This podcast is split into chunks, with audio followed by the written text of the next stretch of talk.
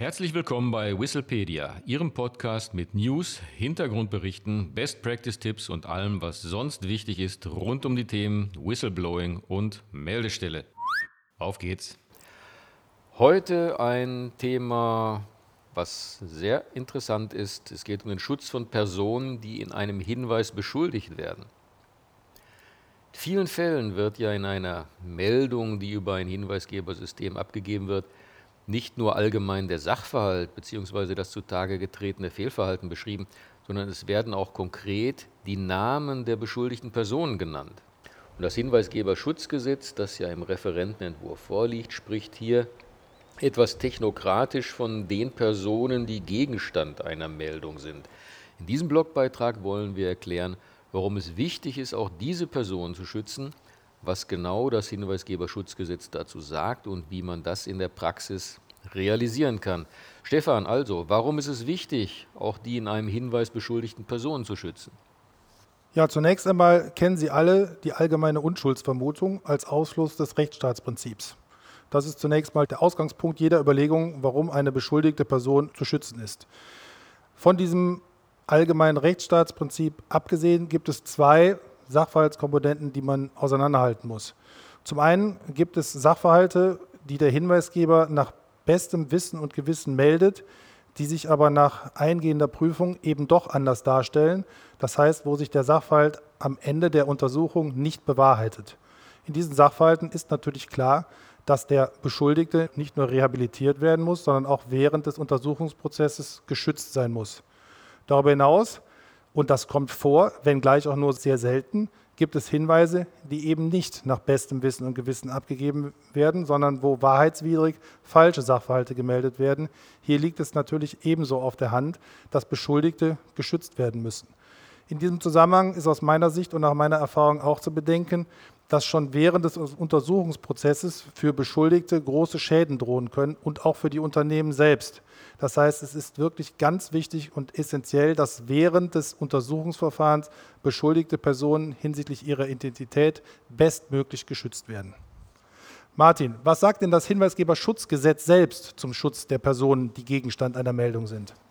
Ja, bevor wir uns dem Hinweisgeberschutzgesetz zuwenden, sollten wir noch einmal, du hast es ja eben schon angesprochen, sollten wir noch einmal in den Artikel 20 des Grundgesetzes schauen. Nach einhelliger Auffassung ist die Unschuldsvermutung eine zwingende Folge des dort thematisierten Rechtsstaatsprinzips. Und in Artikel 6 der Europäischen Menschenrechtskonvention ist die Unschuldsvermutung sogar ausdrücklich festgeschrieben. Dort heißt es, jede Person, die einer Straftat angeklagt ist, gilt bis zum gesetzlichen Beweis ihrer Unschuld als unschuldig. Und wer als unschuldig gilt, muss selbstverständlich so lange bestmöglich geschützt werden, bis das Gegenteil bewiesen ist. Jetzt aber zum Hinweisgeberschutzgesetz selbst. Hier geht es im Paragraph 8 um das Vertraulichkeitsgebot. Dort heißt es ja explizit, dass die Meldestellen die Vertraulichkeit der Identität der Personen, die Gegenstand einer Meldung sind, zu wahren haben.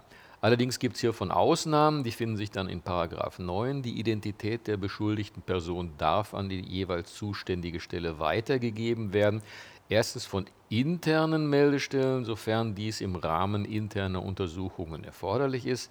Zweitens in Strafverfahren auf Verlangen der Strafverfolgungsbehörden. Und drittens aufgrund einer Anordnung in einem Verwaltungsverfahren oder einer gerichtlichen Entscheidung.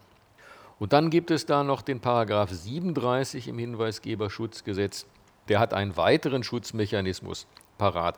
Die hinweisgebende Person muss nämlich Schadensersatz leisten, wenn sie vorsätzlich oder grob fahrlässig falsche Informationen verbreitet hat. Und der Schaden, der zum Beispiel durch eine ungerechtfertigte Kündigung entsteht, kann eine beträchtliche Größenordnung erreichen, sodass es sich hier die hinweisgebende Person genau überlegen sollte, ob sie wissentlich jemanden falsch beschuldigt. Soweit rein zu den rechtlichen äh, Gegebenheiten. Jetzt mal zur Praxis. Äh, Stefan, wie kann man das realisieren, also den Schutz der Personen, die Gegenstand einer Meldung sind? Ja, Martin, vielen Dank. Das lässt sich im Zweifel gar nicht unbedingt pauschal beantworten und richtet sich nach dem jeweiligen Einzelfall. Also zunächst einmal, und das ist sicherlich unabdingbar, muss die interne Meldestelle zur absoluten Vertraulichkeit verpflichtet sein und dies beinhaltet natürlich auch, dass jedwede Preisgabe der Identität eines Hinweisgebers und der beschuldigten Person ausgeschlossen sein muss. Es gibt aber Sachverhalte, wo dieses Prinzip an seine praktischen Grenzen stößt. Stellen Sie sich vor, Sie sind im Rahmen einer internen Untersuchung und müssen auch einen Zeugen zu dem Sachverhalt befragen. Und Sie können einen Zeugen häufig dann nicht detailliert zu einem Sachverhalt befragen, wenn Sie nicht auch die Identität der beschuldigten Person benennen. In diesen Fällen ist es wichtig, dass auch die Zeugen entsprechend verpflichtet werden und die Identität der hinweisgebenden Person, aber auch des Beschuldigten nicht weitergeben dürfen.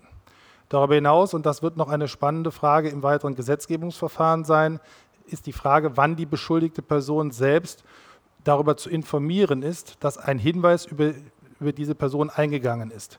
In diesem Zusammenhang ist auch der Bereich des Datenschutzes zu betrachten, wo aufgrund der Vorgaben der Datenschutzgrundverordnung eine Information des Beschuldigten erforderlich ist. Dies darf natürlich nur in dem Fall erfolgen, wenn die Information des Beschuldigten nicht zu einer Verzögerung oder zu einer Verhinderung oder einer Erschwerung der internen Untersuchung führt. Also hier gibt es noch einige Fragen, die auch das Gesetz aus meiner Sicht noch nicht zureichend oder noch nicht ausreichend beantwortet. Abschließend, es sollte nur der Ausnahmefall sein, aber er kommt eben vor, ist das Thema Rehabilitierung anzusprechen. Sollte es trotz aller Mechanismen nicht gelungen sein, die Identität des Beschuldigten in adäquater Form zu schützen. Und sollte sich der Sachverhalt am Ende der Untersuchung als nicht wahr herausstellen, ist klar, dass der Beschuldigte auch zu rehabilitieren ist und entsprechende Kommunikationsmaßnahmen sind dann natürlich auch mit ihm abzustimmen. Also Sie, Sie sehen, dass am Ende des Tages nicht nur der Schutz der hinweisgebenden Person, sondern auch des Beschuldigten auf gleichem Rang steht und ebenso wichtig ist. Ich hoffe, wir haben Ihnen einige interessante Informationen rund um das Thema Schutz der im Rahmen von Hinweisen beschuldigten Personen gegeben. Wir würden uns freuen, wenn Sie auch in unseren nächsten Podcasts wieder zu Gast sein werden. Bis dahin würden wir uns freuen, wenn Sie uns auf www.hinweisgebersystem24.de besuchen, wo Sie auch alle alten Podcast-Folgen finden. Darüber hinaus freuen wir uns natürlich auch, wenn Sie uns eine Mail in Form von Kritik oder Inspiration an podcast.hinweisgebersystem24.de senden. Wir sagen für heute Tschüss und auf Wiedersehen. Auch von meiner Seite aus vielen Dank. Auf Wiederhören.